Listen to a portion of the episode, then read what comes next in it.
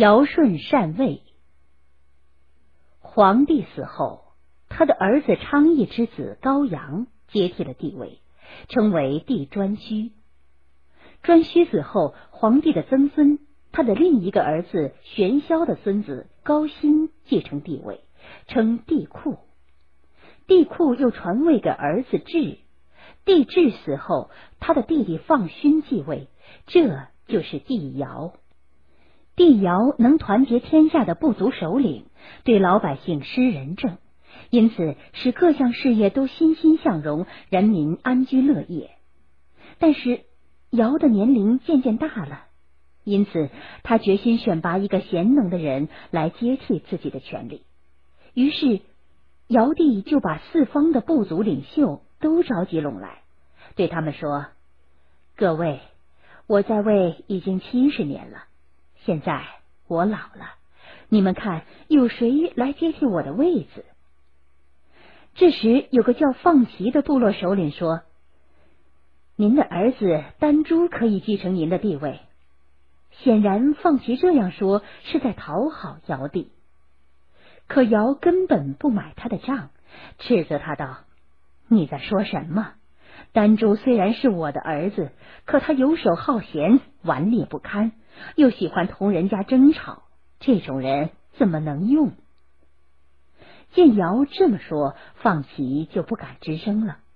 可还有人仍旧劝道：“丹朱公子虽然顽皮些，但可以教育好的。况且以前各位先帝也都是传位给自己的子孙的。如果我们破了例，”恐怕丹朱心中会十分痛苦的。听了这些话，尧帝正色道：“我考虑过了，把权力交给贤人，天下人便都可以得到好处，只是丹珠一人痛苦。如果把权力传给丹珠，天下人都会痛苦，只丹珠一人得到好处。我总不能拿天下人的痛苦去造福一个人啊。”于是尧下令将丹珠流放到南方一偏远的丹水地方，然后让大家继续举荐。这时有个叫欢兜的部落首领说：“共工做过不少事情，颇有成绩，我看可以让他继承帝位。”尧听罢直摇头：“不行，不行！公公巧言灵活，却用心不良。”表面上做事待人毕恭毕敬，实际上却连上天都敢欺瞒，这种人不能用。看看大家再也推荐不出合适的人选了，冷了一会儿场，有四个部族首领互相交头接耳的商量了半天，才共同向尧说：“听说骊山地方有个青年叫舜的，是有虞氏的后代，品行很不错。”尧听了后说：“我也听说过这个人，咱们了解考察他一下吧。”就这样，尧将自己的两个女儿娥皇和女英嫁给了他。这时候，舜刚满三十岁。舜名叫重华，他的父亲叫瞽叟，是个瞎子。舜从小就死了母亲，瞎子父亲又娶了个妻子。于是他受尽了瞎子夫妇的虐待。不久，继母生了个儿子，名叫象。由于象从小娇生惯养，渐渐养成了桀骜不驯的骄横性格。但舜从不计较，一直小心翼翼的孝顺父亲和后母，迁就和关心弟弟。舜干过许多工作，他曾经在骊山种过田，在雷泽捕过鱼，在黄河边上做过陶器。在寿丘做过多种手艺，甚至还在富下做过小生意。但是无论做什么，他都做出了成绩。由于舜的德行，许多民众都纷纷来归附他。他住过的地方，往往一年就成了村落，两年便成为城邑，三年后就变成都市了。尧了解到这些情况，很是高兴。就赏给舜用细葛做的衣服和一架琴，另外还送给他不少牛羊，为他建造了存放粮食的仓库。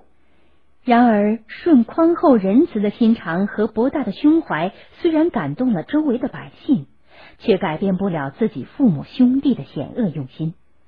他们见舜受到尧的赏识，并且得到了许多赏赐，心中又是妒忌又是眼馋，于是就一次次合谋害他。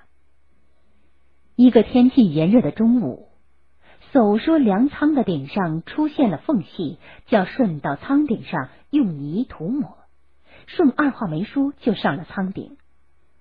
由于太阳晒得太厉害，舜随身带了两个斗笠。一个戴在头上遮阴，另一个准备覆盖在刚磨好的缝隙上。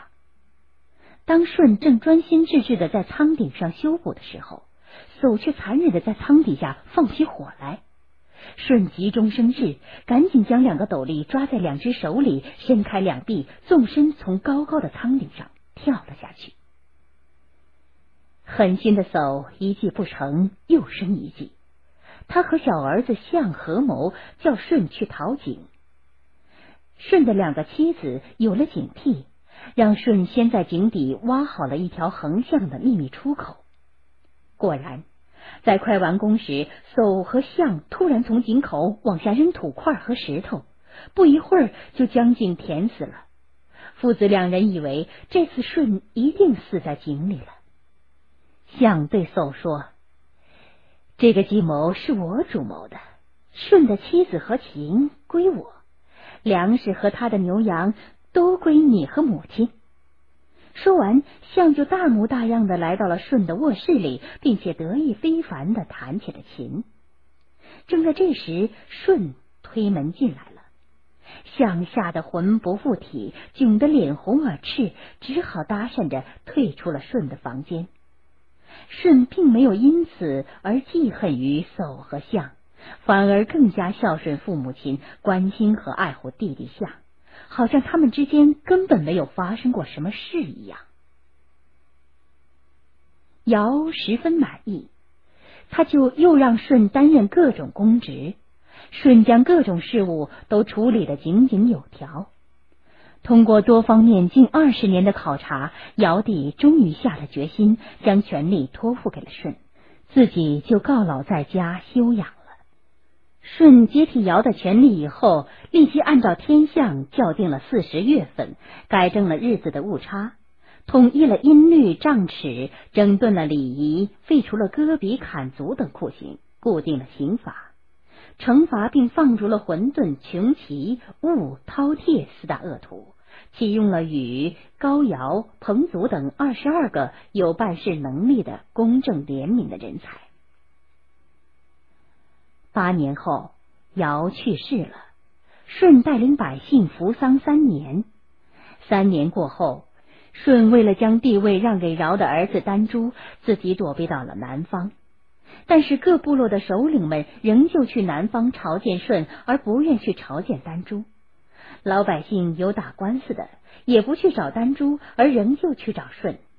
甚至大家集会歌颂正德，也不歌颂丹朱，而歌颂舜。舜看看自己躲避不过，明白这是老百姓的意愿，因此就只好说：“这大概是天意吧。”于是就回到国都，成了部落联盟首领，这就是帝舜。这种由大家推选举荐接班人的办法，在历史上就称作禅让。